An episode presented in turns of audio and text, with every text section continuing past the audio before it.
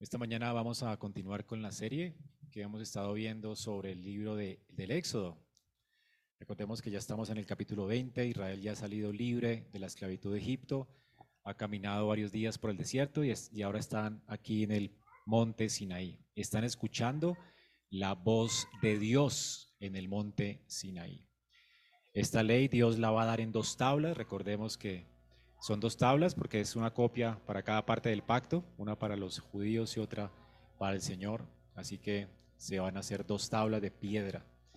En cada una de ellas están los diez mandamientos. Era así como se hacían los pactos. Dios va a hacer un pacto con Israel. Es un pacto de gracia. Aquí se va a confirmar ese pacto de gracia. Dios ya los ha redimido, los ha rescatado. Él es su pueblo, ellos, ellos son su pueblo, Él es su Dios. Y ahora ellos deben aprender a convivir en esta comunidad de pacto, en esta nueva, eh, nuevo pueblo. Así que entonces Dios les da estas palabras al pueblo de Israel para que ellos aprendan a temerle, aprendan a glorificarle y aprendan a vivir delante de él. Dice así la escritura entonces. Entonces Dios habló todas estas palabras diciendo, Yo soy el Señor tu Dios que te saqué de la tierra de Egipto, de la casa de servidumbre. No tendrás otros dioses delante de mí. No te harás ningún ídolo, ni semejanza alguna de lo que está arriba en el cielo, ni abajo en la tierra, ni en las aguas debajo de la tierra. No las adorarás ni las servirás, porque yo, el Señor tu Dios, soy celoso, que castigo la iniquidad de los padres sobre los hijos hasta la tercera y cuarta generación de los que me aborrecen y muestro misericordia a millares a los que me aman y guardan mis mandamientos. No tomarás el nombre del Señor tu Dios en vano, porque el Señor no tendrá por inocente al que tome su nombre en vano. Acuérdate del día de reposo para santificarlo. Seis días trabajarás y harás toda tu obra, pero el séptimo día es día de reposo para el Señor tu Dios. No harás en él trabajo alguno, tú, ni tu hijo, ni tu hija, ni tu siervo, ni tu sierva ni tu ganado, ni el extranjero que está contigo, porque en seis días hizo el Señor los cielos y la tierra, el mar y todo lo que en ellos hay, y reposó en el séptimo día. Por tanto, el Señor bendijo el día de reposo y lo santificó. Honra a tu padre y a tu madre para que tus días sean prolongados en la tierra que el Señor tu Dios te da. No matarás, no cometerás adulterio, no hurtarás, no darás falso testimonio contra tu prójimo no codiciarás la casa de tu prójimo, no codiciarás la mujer de tu prójimo, ni su siervo, ni su sierva, ni su buey, ni su asno, ni nada que sea de tu prójimo. Amén. Es palabra de nuestro Santo Dios. Muy bien, mis hermanos, esos son los diez mandamientos. Y vamos a orar para que Dios sea hablando en nuestro corazón en esta mañana. Estos son los mandamientos de la ley de Dios que podemos resumirlos en dos. Amar a Dios y amar a nuestro prójimo. Cuatro mandamientos que ya vimos tienen que ver con la forma en que debemos amar a Dios y los que vamos a comenzar a ver hoy es, la forma en que debemos amar a nuestro prójimo. Oremos para que Dios nos ayude y nos muestre su gloria en su palabra. Señor, damos muchas gracias por la bendición que nos das de escuchar tu ley y especialmente rogamos que ella sea lámpara para nuestros pies, lumbrera para nuestro camino y que seas tú a través de ella ayudándonos a ver tu gloria también, Señor, y ayudándonos a cumplirla. Es imposible vivir la vida sin ti, por eso rogamos por la ayuda de tu Santo Espíritu en esta mañana, que nos convenzas de pecado, que nos redargullas para venir a Cristo y sobre todo, Señor, que nos des gracia para vivir de acuerdo a tu ley. Porque te amamos, te lo pedimos en Cristo Jesús. Amén. Pueden sentarse, hermanos.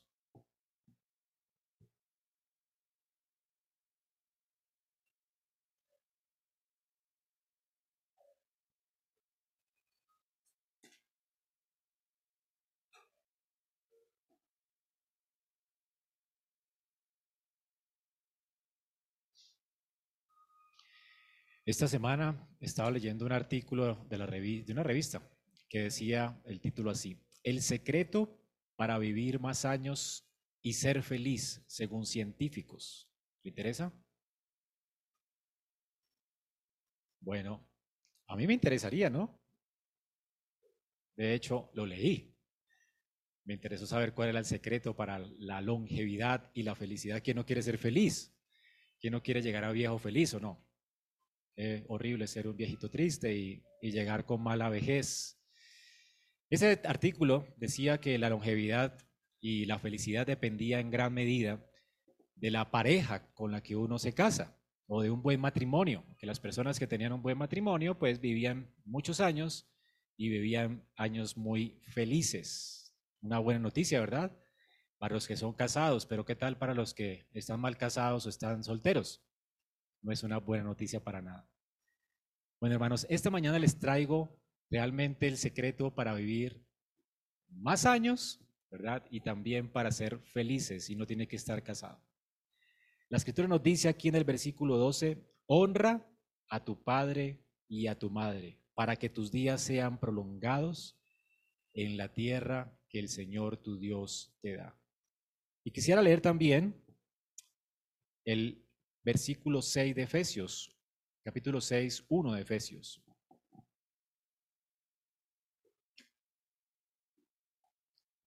Hijos, obedezcan a sus padres en el Señor, porque esto es justo. Noten, honra a tu padre y a tu madre, que es el primer mandamiento con promesa. ¿Cómo entiende Pablo lo que acabamos de leer? Que ese es el primer mandamiento que tiene que ver con nuestro amor al prójimo, con una promesa. Así que esta es la promesa que Dios nos da. Ahora, ¿cuál es la promesa? Versículo 3. Para que te vaya bien, vida feliz y para que tengas larga vida sobre la tierra, longevidad. ¿Quieres llegar a viejo y ser feliz? Honra a tu padre y a tu madre. Qué buena noticia para usted esta mañana. No importa si es soltero, no importa si está casado. Si usted quiere tener una larga vida y ser feliz, lo primero que un hombre tiene que aprender es a honrar a su padre y a su madre. Y esta es la promesa. Larga vida y felicidad. Nos va a ir bien. Larga vida y felicidad en la escritura es como una vida bienaventurada, abundante. Significa disfrutar la vida al máximo. Pues no necesariamente es llegar a viejo. Hay gente que honra a sus padres y no llega a viejo, pero vive una vida bienaventurada, feliz. Es feliz, bienaventurado el que honra a sus padres. Qué promesa tan increíble, ¿verdad? De hecho, es el único mandamiento que nos alienta a cumplirlo con una promesa como esta. Es una gran promesa. No hay aquí una sentencia. Si no haces esto, entonces te va a pasar esto y esto y esto. No es la forma en que Dios nos anima a obedecerlo.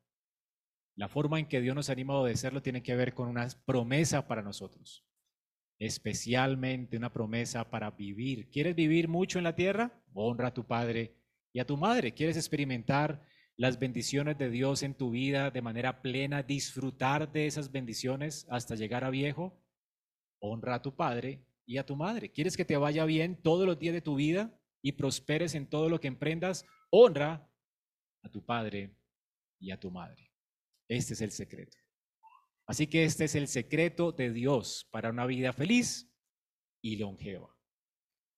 ¿Los científicos tendrán razón? Podría ser. Pero hermanos, si usted se casa mal casado con alguien que no honra a su padre y a su madre, le garantizo que pronto tendrá problemas y su hogar colapsará.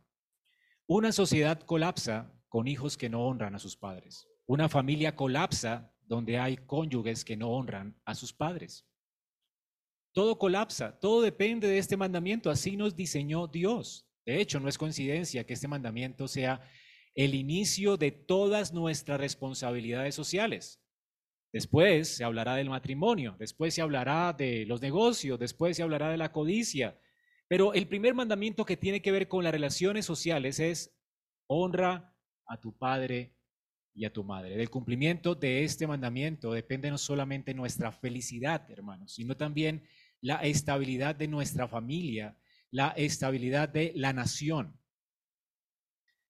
John Durman, un comentarista, dice esto, así como una relación con Dios es el fundamento del pacto, una buena relación entre padres e hijos es el fundamento de toda sociedad. es el punto de partida inevitable de toda relación humana. La primera relación, luego de nuestra relación con Dios, quien según la Biblia es el dador de la vida.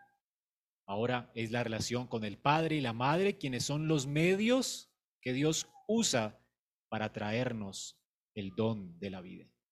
De manera que ninguna otra relación humana es tan importante, tan fundamental como la relación que tenemos con nuestros padres. ¿Sabían esto, hermanos?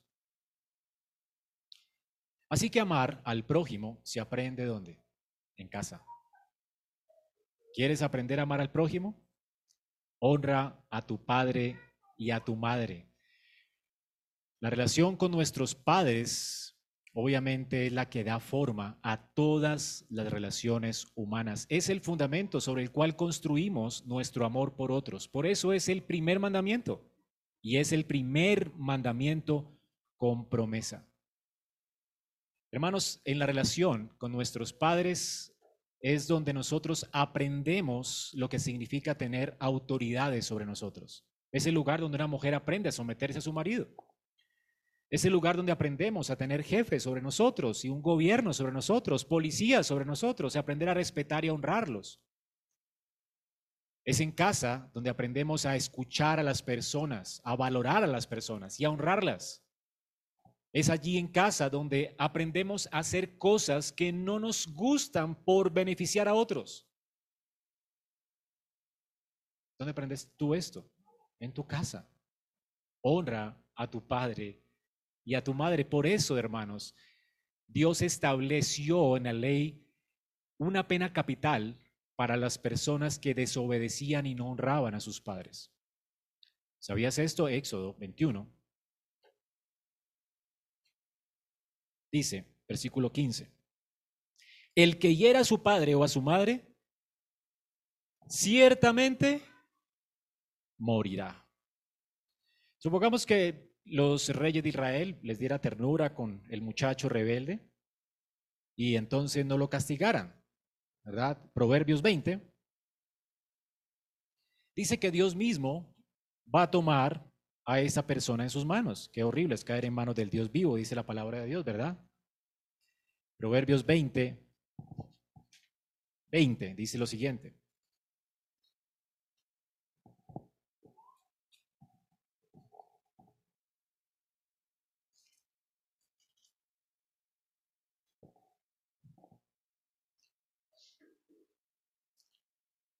Al que maldice a su padre o a su madre, se le apagará su lámpara en medio de las tinieblas.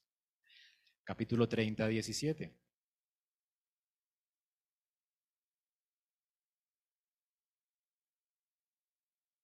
Al ojo que se burla del padre y escarnece a la madre, lo sacarán los cuervos del valle y lo comerán los aguiluchos.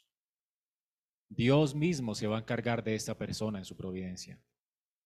La persona que no honra a sus padres, el Señor lo va a juzgar. Hermanos, la ley de la teocracia de Israel no se aplica para nosotros hoy. En nuestro gobierno, pues no hay una ley que diga que hay que matar, ¿verdad? Hay que la pena capital para el hijo rebelde. Debería, porque eso es justo. O sea que si un hijo es contumar, rebelde y era a sus padres, debería morir. Eso es justicia y esto es bueno delante de Dios. Todo hijo rebelde debería morir. Porque va a ser un mal para la sociedad. Va a ser un desastre. Dios sabía esto. Una familia va a colapsar en manos de un muchacho así. Una sociedad va a colapsar en, manos de muchachos así. ¿Qué nos espera en Colombia, hermanos? Tanta torpeza en, en nuestra juventud hijos que no aprendieron en su casa a honrar a sus padres. Venimos de una generación que tal vez, no sé si fuimos mal, demasiado maltratados o algo así, y entonces nos desquitamos con nuestros hijos, no criándolos en la amonestación del Señor y dejándolos hacer lo que quieran, no aprendieron a respetar la autoridad en casa. Y trajimos maldición sobre toda una generación de niños que están vandalizando el país, haciendo mal, no respetando las autoridades, pensando que la autoridad es mala y la delincuencia es buena. Y esto va a ser lo que nos va a gobernar. Lastimosamente no nos espera nada, nada bueno en Colombia.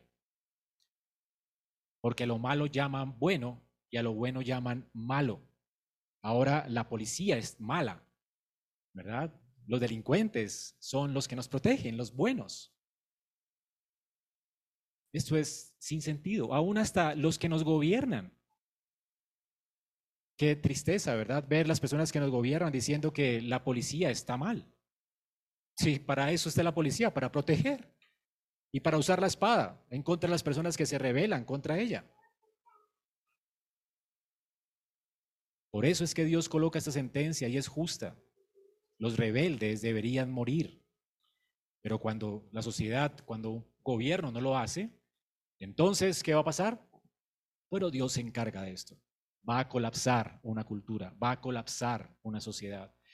En 2 Timoteo 3:2, la palabra de Dios nos dice que al final de los tiempos los hombres tendrán este carácter, serán desobedientes a sus padres. ¿Y por qué dice esto? Es lo que normalmente eh, prima en una cultura impía. En los últimos tiempos habrán hijos desobedientes a sus padres y lo pone en la categoría de los peores pecados. De manera, hermanos, que cumplir con este mandamiento es algo serio. No solamente trae beneficio personal, sino que beneficia a tus hijos y les enseñas a honrarte. Hay que enseñar a nuestros hijos a honrarnos. Yo no estoy para ser el mejor amigo de mi hija. Yo soy su padre, soy el que doy las órdenes, el que impongo reglas. Ella las necesita, ella necesita saber hacer el bien, hacer lo que no le gusta hacer. Y si usted no aplica la autoridad y la aplica y la ejerce bien, usted va a traer maldición sobre su familia y sobre sus hijos. ¿Quieres entonces que tus hijos sean benditos? ¿Quieres que tus hijos vivan mucho y sean felices? Pon reglas, no sea su amigo. Habrá tiempo cuando tal vez mi hija me, vendrá a buscarme consejo, pero seguramente en sus primeros años de vida no va a ser el amigo preferido, su papá, porque soy su papá. Soy el que doy las reglas en casa, el que pongo orden en casa. Y por supuesto lo vamos a hacer con afecto, con amor, con cariño, no con tiranía, no como si fuéramos tiranos, moldeando su corazón, guiándolos a Cristo. Pero por supuesto, por el corazón rebelde, muchas veces ellos tendrán problemas con nosotros, ¿verdad?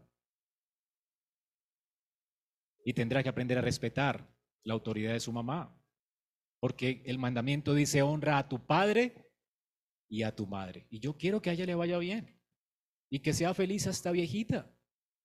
Y necesita entonces reglas. ¿No quiere esto también para sus hijos, hermanos? Bueno, aquí está el secreto de la felicidad. ¿Quieres el secreto para vivir más años y ser feliz para ti, para tus hijos? ¿Queremos ver una sociedad, bueno, una generación distinta en un futuro? Aquí comienza todo, hermanos. Hay que enseñarlos. Hay que más bien nosotros mismos comenzar a practicar esto, hay que honrar a nuestras autoridades. Y esto se aprende en casa. Si no lo aprendiste en casa, tú necesitas arrepentirte de tus pecados hoy aprender a respetar la autoridad que Dios ha puesto sobre tu vida. Porque como veremos más adelante, este mandamiento se extiende no solamente a los padres, sino a toda autoridad, porque toda autoridad ha sido puesta por Dios. No está bien burlarnos del presidente, no está bien ¿verdad? Eh, alzarnos contra un policía. No está bien. Es bueno honrar las autoridades. ¿Qué significa honrar las autoridades? ¿Qué significa honrar a nuestros padres? En primer lugar, vemos qué significa la palabra honra. Honra viene del hebreo kabet, significa literalmente ser pesado, algo pesado, algo que tiene valor o dignidad. Lo que significa entonces es que los padres no deben ser tratados livianamente o con liviandad. Debemos entender que ellos tienen peso.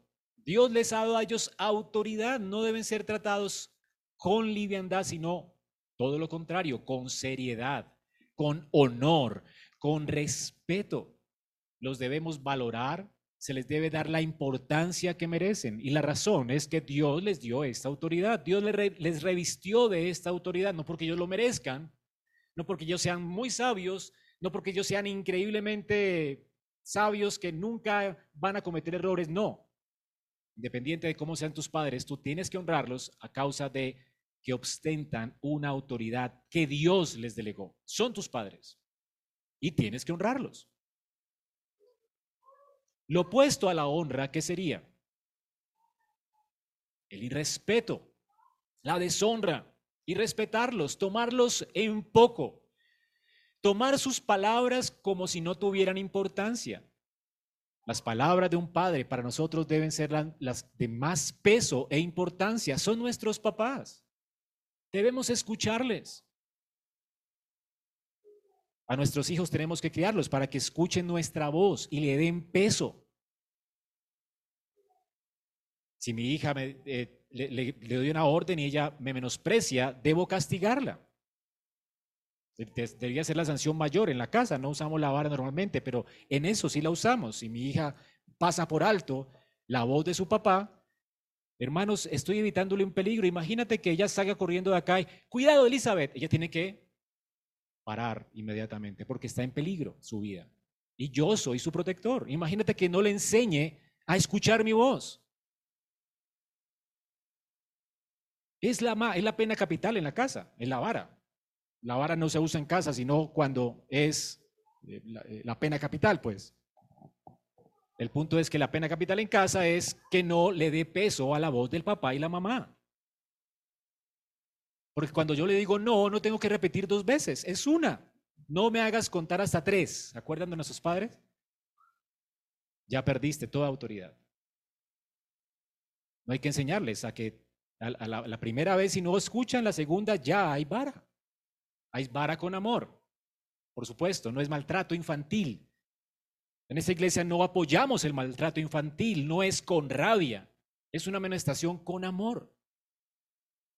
Dios nos guarde de pegarles a nuestros hijos con rabia o para desquitarnos de ellos o tomarles a ellos también livianamente como si no tuvieran peso, son imágenes de Dios.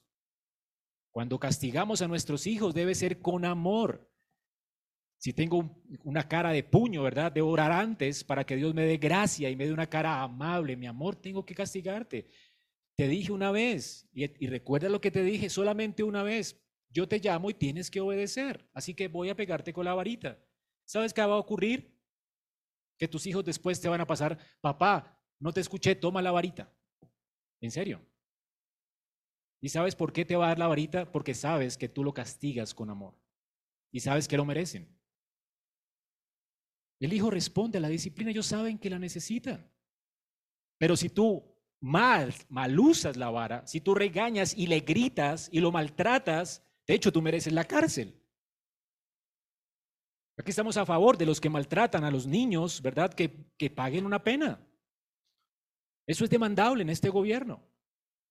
No estamos de acuerdo con el maltrato infantil de ninguna manera. Está justificado. El uso de la vara no puede ser con ira, no es para desquitarnos, no es para ser el vengador de Dios en casa, es para moldear el corazón. Y siempre que hay vara hay amor, hay amonestación, debo de explicarle a mi hijo por qué lo hice, debo de pedirle mi amor. Tienes que pedirme perdón. Tienes que pedirle perdón a tu hermanito, tienes que pedirle perdón a tu mamá, lo que sea que haya hecho. Tienes que pedirle perdón a Dios, vamos a orar por ti. Eso es lo que hacemos después de la vara, no lo ignoro, eso es maltrato infantil. No es que si le pego y tengo que ignorarlo porque entonces así él va a aprender. No, eso no, tú no aprendes así. Dios nunca me ignora, hermanos. Si aprendemos a ser padres, que sea con la paternidad de Dios y jamás mi Señor me ha ignorado. Cuando peco, Él me disciplina porque Él ama y disciplina y azota a aquel que recibe por hijo, pero Él nunca me ignora. ¿No dice Señor cuántas veces quise traerlos a mí como la gallina a sus polluelos y ustedes no quisieron? Una cosa es que yo no quiera por mi rebeldía y otra cosa es que Dios me ignore. Otra cosa es que yo me aparte de Él, otra cosa es que Él se aparte de mí. Él me persigue como buen pastor. ¿No es así? Entonces, ¿por qué ignoras a tus hijos si es que lo hacemos? Por eso es que no confían en ti cuando, cuando son grandes. Qué tristeza, ¿no? Tenemos que ser capaces de moldear sus corazones. Calvino dice con mucha sabiduría que el honor quiere tres cosas, o requiere tres cosas, reverencia, obediencia y gratitud. Y tomemos su definición para ir un poco más allá de la honra. ¿Qué es reverencia? ¿Cómo deberían responder nuestros hijos a nuestro gobierno? Con reverencia, con obediencia y con gratitud. Si usted es un hijo, y todos lo somos, usted debería reverenciar a sus autoridades. Eso tiene que ver con una actitud del corazón, una actitud interna. Reverencia implica tener profundo respeto por tus padres, por tu autoridad, por lo que representan para ti. Dios los puso allí. Así que la reverencia es una decisión de tratarlos dignamente, con cortesía, con respeto. Esto implica no solamente dar peso a sus palabras, sino también darle peso a, las, a la persona que ostentan ¿verdad? A, la autoridad que ostentan. Es levantarnos, de la, escritura nos enseña de, acerca de esto, cuando dice delante de las canas, levántate. No puedes saludar a, un anciano, de hola. No, regaña a tus hijos, enséñale, delante de las canas, levántate, saluda a tu abuelo. Dale peso a esta persona. ¿Cómo harías, verdad? Si tienes un jefe y quieres honrarlo, ¿verdad? Yo, jefes, ¿Cómo, ¿Cómo está, doctor? ¿Cómo le va? Esto es el trato deferente que debemos dar a nuestros padres. Por eso yo hubiera sido incapaz de llamar a mi papá por el nombre.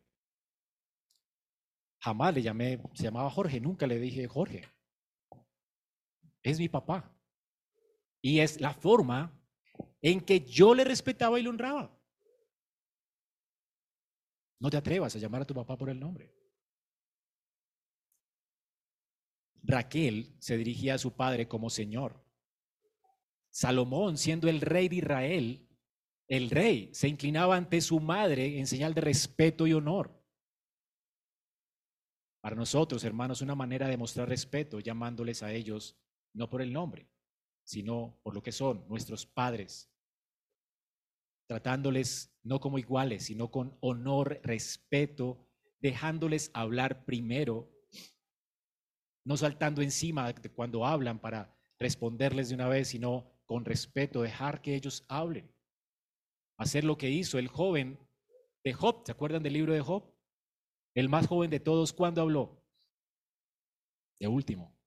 Cuando todos los ancianos de Israel habían hablado, ahora él habló. Él tenía algo que decir, por supuesto, pero habló de último. Esto es honra a los mayores. Y aún cuando estamos adultos podemos aplicar exactamente lo mismo. Yo puedo ser el pastor de la iglesia y puedo ser, no sé, ostentar un cargo en, medio del presbiterio, eh, el moderador del presbiterio. Este cargo siempre es como, tiene un peso dentro del presbiterio. Sin embargo, cuando habla mi hermano Ener, que es el más anciano de entre ellos, yo me callo y lo respeto. Él es la autoridad. Él es un mayor entre iguales aunque yo tenga autoridad, este hombre merece respeto. Este hombre hay que escucharlo. Lleva 30 años de ministerio. ¿Comprenden esto? Efesios 6, 1 dice, hijos, obedezcan a sus padres. Obediencia es el otro, el otro ingrediente de la honra. Honrar es igual a obedecer. El verbo que Pablo usa allí en griego es apocuo. Contiene una palabra que es la raíz de la palabra acústica. La idea es que alguien se pone bajo la orden de alguien y tiene que escuchar la instrucción. Esto implica que los padres saben dar buenas instrucciones a sus hijos. Los padres tienen que poner reglas que los hijos puedan entender y los hijos deben entenderlas, ¿ok? Entonces, Dios puso a los padres así como una autoridad los padres pues debemos enseñar a nuestros hijos para su bien. La voz nuestra, como les dije, debe ser para ellos muy importante. ¿Cómo deben obedecer entonces los hijos a la voz de sus padres? ¿Cómo debe ser la obediencia? La obediencia debe ser, en primer lugar, debe ser escuchada. Para poder obedecer hay que escuchar. Hay que dar peso a la voz de los padres. Debe ser de inmediato no a la tercera ni a la segunda, sino de inmediato, sin demora, y debe ser sin pretextos, no se puede negociar. ¿Comprendes? Así tienes que enseñar a obedecer a tus hijos. Inmediatamente, sin excusas, sin desafíos, sin enojo. Y hay muchas formas de que un hijo obedezca mal y tiene que ser disciplinado. Ya, saben ustedes, ¿verdad? No solamente son las expresiones verbales, como que no quiero, sino la actitud con la que lo hace. También debemos enseñarles acerca de la actitud correcta. No es de mala gana, no es frunciendo el ceño, no es levantando los ojos, los hombros. Ah, no, esto también merece castigo. No podemos decirles a nuestros hijos, ¿verdad? Ya conté tres y ahora vas a tener disciplina. No la primera vez. Eso es importante. Un hijo debe ser enseñado a obedecer a la primera orden, porque las palabras del padre tienen peso. La única forma en que un hijo no debería obedecer a sus padres es cuando los padres, que es extraño, ¿verdad? ocurre, porque ocurrió también en la Biblia con Saúl. Saúl le pide a Jonatán que le acompañe para asesinar a David. Y por supuesto, si nuestros padres nos piden algo impío, no debemos seguirlos, ¿verdad? Ni debemos obedecerlos. Y con mucha, eh, con una actitud de respeto y de honra, eh, Jonatán le dijo, padre, ¿qué ha hecho él? O sea, cuéntame qué ha hecho, porque sí, listo, vamos a matarlo, pero ¿qué ha hecho él, papá? No, pero es que no sé qué, papá, él no ha hecho nada, realmente es un hombre que no te ha hecho sino bien.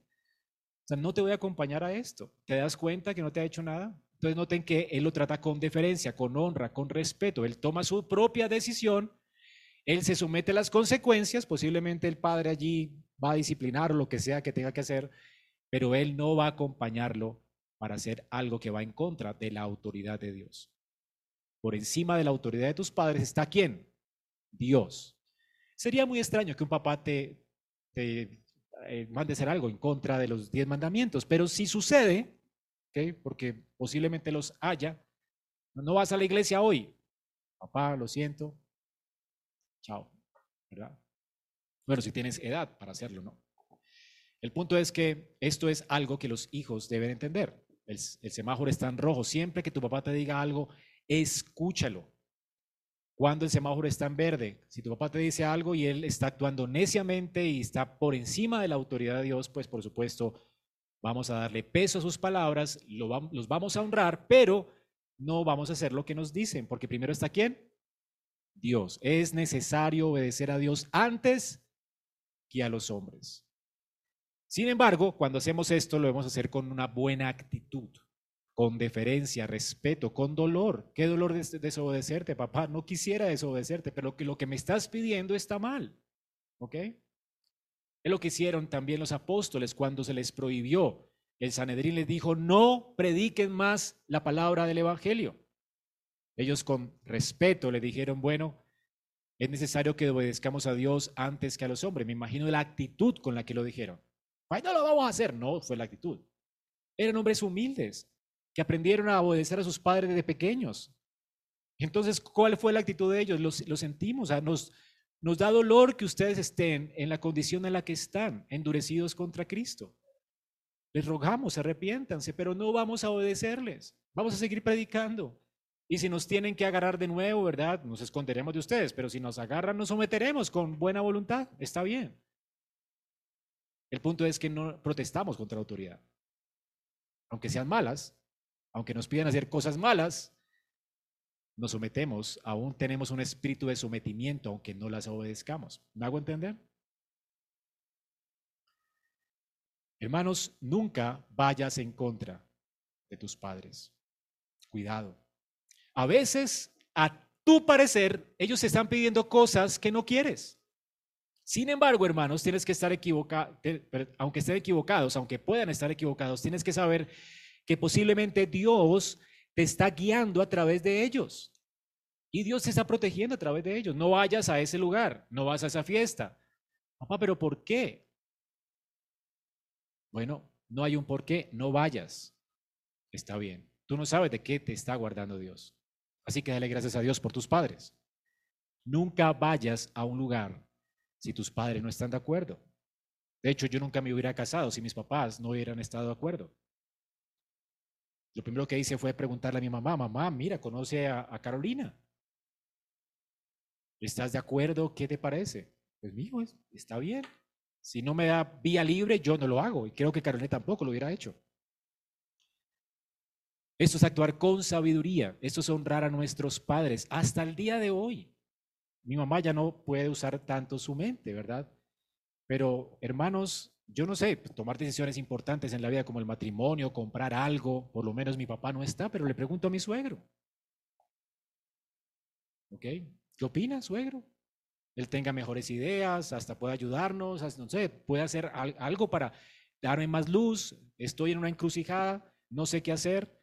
Posiblemente no le voy a escuchar todo el consejo, pero es necesario que involucremos a nuestros padres también en las cosas que hacemos, no que ellos tomen las decisiones por nosotros, pero tienen más sabiduría que nosotros. Esto es honrar a tus padres también. Cuenta con ellos para las decisiones importantes en tu vida.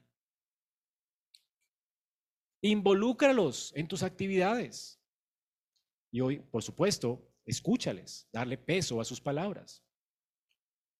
Y en tercer lugar, dice Calvino, la gratitud. La gratitud es una forma importante en la que tú puedes honrar a tus padres.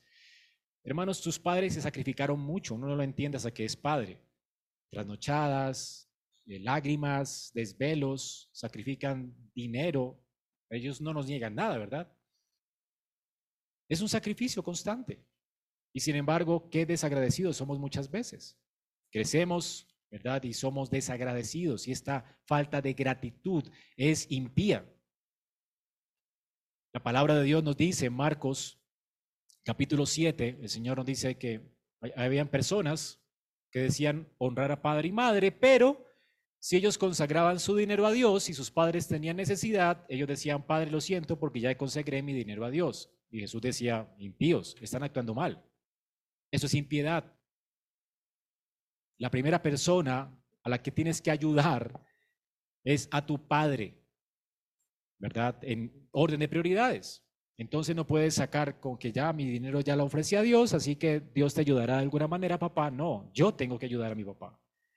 Si tu papá está en aprietos, tenemos que velar porque tengan la salud, que tengan sus EPS, llevarlos a las citas, eh, velar por ellos hasta que mueran.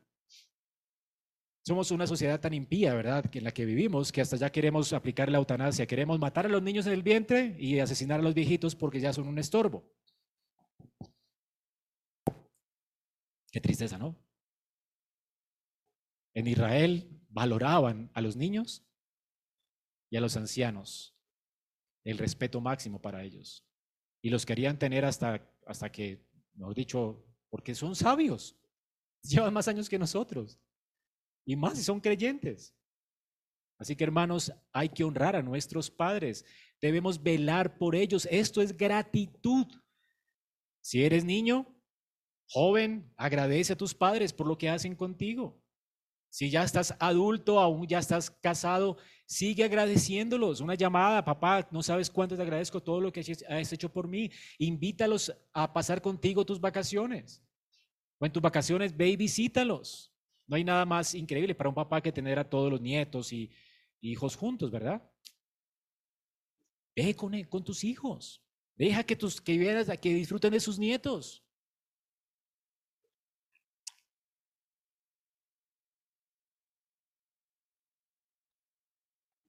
Ahora, el mandamiento no tiene excepciones a la regla.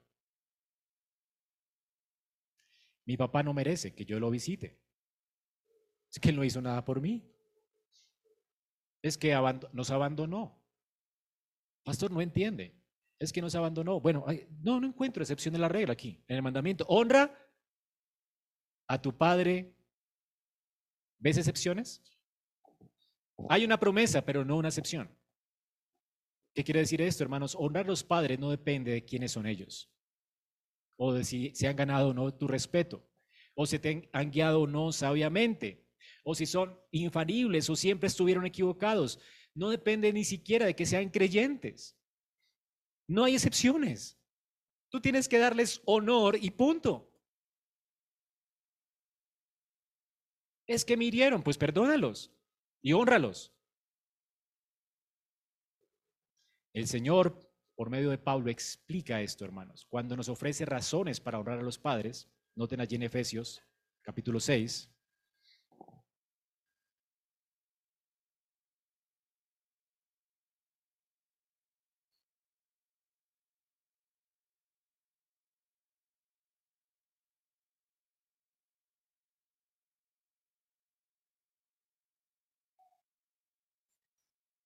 Efesios 6, 1 dice, hijos obedezcan a su madre, a sus padres en el Señor, porque esto es justo.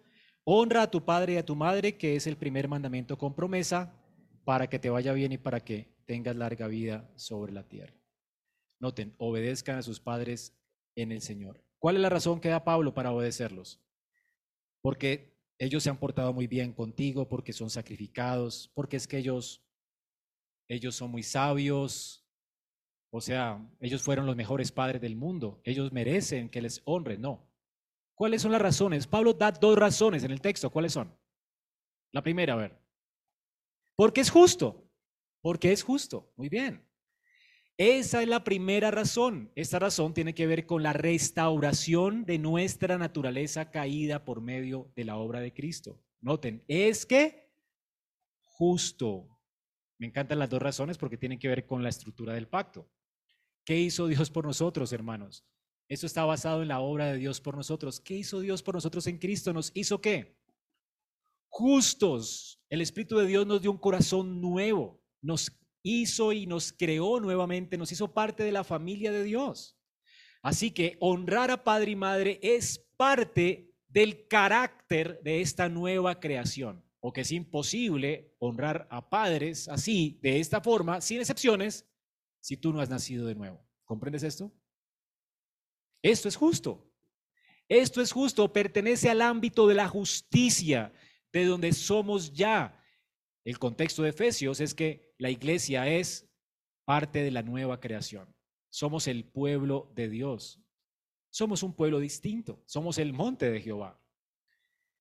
Así que, como pueblo distinto, el carácter nuestro debe evidenciar que somos de allí, de Sión, y entonces, en ese carácter justo, ¿qué hacen, ¿qué hacen los justos? Honran a sus padres independiente de cómo sean sus padres.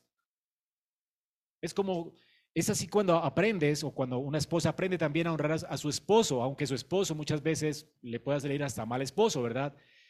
¿Qué dice la palabra de Dios? Pues sométete a él, independiente de cómo sea el esposo, y gánalo con tu conducta apacible y casta y respetuosa, ¿ok? O sea, aunque tienes que honrar a tu esposo, aunque sea un mal marido. ¿Ok? Por supuesto, esto no, no, no, es que vamos a soportar el abuso de los padres. No estamos hablando de un mal padre que te está eh, dando palo en lugar de castigarte, ¿no? Esto hay que demandarlo. O tampoco estamos hablando de una mujer que es maltratada por su esposo física y psicológicamente. Esto también requiere, obviamente, que se denuncie, porque eso también es maltrato. No estamos hablando del maltrato, hablamos de un mal marido, de un mal padre, pues que no fueron tan, tan sabios para guiarnos, para conducirnos. A veces se les fue la mano cuando nos dijeron cosas, decían palabras, se les salían. Pero como que no era, no, era la costumbre, pues, ¿ok? Porque si así es, pues por supuesto una mujer tiene que denunciar a su esposo. O, aquí no permitimos el maltrato físico ni verbal. ¿Es, ¿Es claro eso? Ok. Entonces, honra a tus padres, hermanos. Esto es justo en virtud del estatus que ellos ostentan delante de Dios. Recuerde que tú fuiste comprado con precio de sangre. Ya no te perteneces. Ahora tú vives en Cristo. Así que no honrar a los padres es quebrantar el diseño de Dios para la familia. Así que como una expresión de la gloria de Dios, los hijos que han sido creados en Cristo Jesús, según Pablo antes, dice que fuimos creados en Cristo Jesús para qué? Para buenas obras. Dios te creó para buenas obras. Así que si tú eres una nueva creación, tú debes comenzar arrepintiéndote de tus pecados, de deshonrar a tus padres, a perdonarlos y a honrarlos. Honra a tu padre y a tu madre. Esto es lo justo, ¿ok? Aunque no lo merezcan, tienes que honrarlos. ¿Comprendes? Y te va a ir bien. Esas promesas, recuerdan, son para ti. Que esto te aliente y te anime a hacerlo hoy. Naturalmente queremos vivir libres de las autoridades, nuestros pasos se apresuran al mal, pero hermanos, no es natural que nosotros obedezcamos y que amemos la, autoridad. Pero Dios nos da corazones nuevos para que le amemos a Él, le reconozcamos como nuestro rey y nos sometamos a nuestras autoridades. Así que este texto nos llama, hermanos, a la obediencia por causa de la justicia. Y en segundo lugar, la otra razón, ¿cuál es? No. Esa es la promesa. Honra a tu padre y a tu madre, porque Dios lo manda. Y punto. Es justo y Dios lo manda. Ahí está. Si Dios lo dice, tienes que hacerlo. Como sea, tienes que hacerlo. Independiente de cómo, cómo hayan sido tus padres, hermano, tienes que perdonarlos. De hecho, si tú no perdonas, tú no puedes decir que eres cristiano. Porque ¿cómo oras si tú no perdonas? Dice, perdona nuestras ofensas, como se supone que nosotros estamos perdonando a los que nos ofenden. ¿Te han ofendido tus padres? Si eres creyente, así como Cristo te perdonó, debemos perdonarlos. ¿Se han convertido tus padres en tus enemigos? Pues honralos, ¿verdad? Esto hizo también David mientras era perseguido por Saúl. Recuerden, Saúl era un pésimo rey. Quería matar a David y lo persiguió por todo el reino. ¿Qué hizo David? Nunca lo deshonró, nunca. Era un pésimo rey y quería matarlo, por supuesto. Él no se dejó maltratar, no se dejó matar. Hay que esconderse del papá que es castigador y, y hay que, no sé, hacer lo posible por salir huyendo, ¿verdad? De un hogar donde hay maltrato y esto. O, de un reino donde hay un rey maltratador. Está bien si escapamos, ¿verdad? De un lugar donde nos están matando, nos están tratando mal. No está mal escapar. El punto es que a pesar de eso, David sabía que Dios lo puso allí y nunca levantó su mano contra él. ¿Comprendes eso? ¿Quién quita reyes y pone reyes? Dios. No hay autoridad, dice la Biblia, que no haya sido puesta por Dios. Aún en los reyes debemos someternos. Puedo decir, soy, soy huerfanito y cómo hago esto para respetar, honrar, pues ya no tengo papás, qué lástima, ¿no? Ahora tienes autoridades en la iglesia a las cuales debes honrar y respetar como pueblo de Dios. Esta es tu familia. Tienes autoridades en el gobierno que debes en respetar y honrar, a las cuales debes pagar tributo y dar honor. Tienes autoridades sobre ti todavía. Aún es tiempo, tienes un jefe. De hecho, el contexto de Efesios es Mujeres, sométanse a su marido, luego amos, eh, siervos a sus amos o el empleado, al, empleador. Y también los, los eh, hijos a los padres. O sea, Pablo está hablando de la sujeción, de la autoridad aquí. Ese es el texto de la autoridad. Y está todo girando en torno a honra a tu padre y a tu madre. ¿Recuerdan la ley de las categorías? Que una categoría, eh, un, pecado que se condena también condena varios pecados o algo que se demanda también demanda varias cosas. Lo que está demandando honrar al padre y a la madre está abarcando mucho más que los padres que nos eh, procrearon. Esto implica también a los padres adoptivos, a los padres de la patria, a los padres de la iglesia, y es así porque Israel, y así lo, lo Israel, porque Israel llamaba a los reyes padres llamaban a los eh, siervos de Dios padres, a los profetas, a los ancianos le llamaban padres. ¿Recuerdan de, de Samuel? Samuel cuando estaba siendo llevado por carros de fuego, el siervo de él le dijo, Padre mío. ¿Ok? Eliezer. No, Elías, perdón. Elías, Elías y, y, y Eliseo mi memoria falla. Hermanos, esto es honrar a los padres, no porque lo merezcan, ¿ok? ¿Quieres entonces el secreto para vivir más años y ser feliz según Dios? Ya lo sabes. Honra a tu padre y a tu madre. ¿Ya sabes de qué se trata? ¿Sabes los componentes, lo que implica honrar a tus padres? ¿Sabes también de dónde sacas la fuerza para hacerlo? De la nueva naturaleza que Dios te ha dado. Tú lo puedes hacer, hermano porque fuimos creados en Cristo para buenas obras. Y si no lo has hecho, ¿qué tal? Pastor, es que nunca lo he hecho. ¿Qué hago para comenzar a hacerlo? Primero, arrepiéntete de tu pecado. Hermanos, tienes que saber algo y es que el único que obedeció perfectamente este mandamiento fue nuestro Señor Jesucristo. Y sí que lo hizo bien. Hermanos, Jesucristo era el hombre más sabio que ha pisado esta tierra. Era Dios con nosotros. ¿Usted cree esto? Él tenía una naturaleza divina y una humana. ¿Había alguien más sabio que Jesús? A los 12 años, su sabiduría impresionó a los padres de la iglesia. Y sin embargo, sus padres, los que lo criaron, José, le dijo, lo siento Jesús, pero jamás vuelvas a hacer esto. Está bien que te quedes hablando con los eh, ancianos de la iglesia, pero ahora eres mi hijo. Así que te vas a someter a tus papás. Nunca más te quedas, ¿verdad?, con los ancianos solo. Siempre vas a ir con tus papás hasta que salgas de casa. ¿Entiendes eso, Jesús? Sí, papá. Y dice que él lo hizo hasta que cumplió los 30 años y salió de casa. Jesús, el más sabio. Ahora, ¿quién era María y José? Dos pecadores como nosotros. Cometieron errores, muchísimos errores. Y sin embargo Jesús se encargó de honrar a sus padres hasta la muerte y muerte de cruz. Cuando estaba en la cruz del Calvario, Él se ocupó de su mamá y le dijo a Juan, Juan, ¿la ves? Ella ya tu mamá. No es que nos entregó a María como la Virgen, ¿no? ¿Me entienden? Juan, cuídamela, pues. ¿Sí me puede entender? No es que, ay, pues María es nuestra madre, no, hermanos. Es que le está pidiendo a Juan que se encargue de ella. Era su discípulo amado. Juan, confío en ti. No me la abandones. Honrala como yo la honré. Es mi mamá. No me la descuides. ¿Comprenden eso? Hasta el final.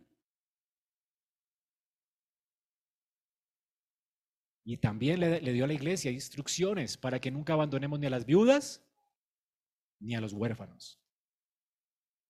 ¿No es increíble la bondad de nuestro Señor? Él nunca pecó. Y porque Él nunca pecó, nos presentó justos delante de Dios. ¿Comprendes que ahora Dios te ve como alguien obediente, perfectamente obediente a la ley de Dios por Cristo? Tú estás hoy revestido de la justicia de otro, que no eres tú. Así que no tienes que preocuparte por el pasado. Hoy Dios te perdona si vienes a Cristo en arrepentimiento y fe. Te arrepientes y Cristo quita tu culpa, quita tu pecado y te hace perfecto y santo, como si siempre hubieras obedecido a Dios, honrando a tus padres y lo hubieras hecho perfectamente como Cristo lo hizo. Eso ya somos. Ahora pórtate como lo que ya eres, hermano. Esto es justo. ¿Comprende lo que significa esto es justo? Esto es lo que ya eres. Ahora haz honor a lo que ya eres, a tu nueva identidad en Cristo. Honra a tu padre y a tu madre. Al salir de aquí, tienes que arrepentirte de tus pecados. Arrepentirte de deshonrar a tus autoridades, no solamente a tus padres, sino por extensión a todos los que has insultado y deshonrado. ¿Te burlas tal vez del presidente?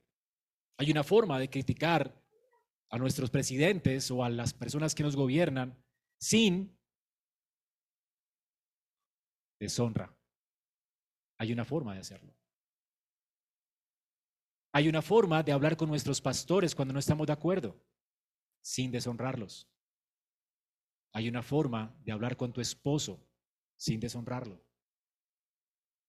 Recuerda, Dios les ha dado esta autoridad sobre tus vidas. Y recuerden, padres, ¿dónde aprenden, aprenderán tus hijos esto para ser bienaventurados y viejitos? Padres, esto también es una reprensión para ustedes. Dios les ha dado a ustedes una autoridad y les va a pedir cuentas de cómo la están usando. Un día tú tienes y vas a tener que dar cuentas por la forma en que estás usando tu autoridad. No está bien que un hijo haga lo que quiere. No está bien. Tenemos que entrenar a nuestros hijos. Ellos van a salir de la casa y tienen que portarse en la sociedad. Tienen que aprender a portarse bien en un salón como estos. Así que no, no, tenemos que ver hijos de creyentes, ¿verdad? Ahí volteando como gaticos y perritos en el salón como si fueran perros, sin ley.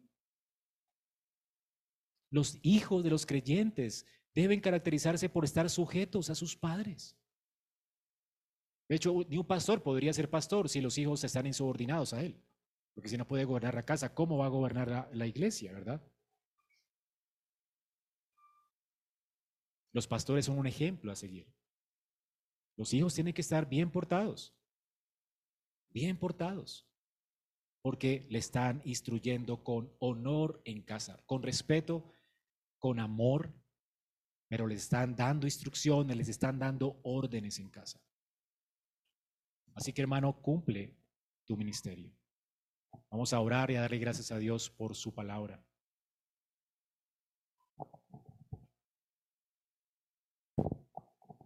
Señor, damos muchas gracias por permitirnos en esta mañana considerar las increíbles, inescrutables promesas que nos has hecho en este precioso mandamiento de honrar a nuestros padres.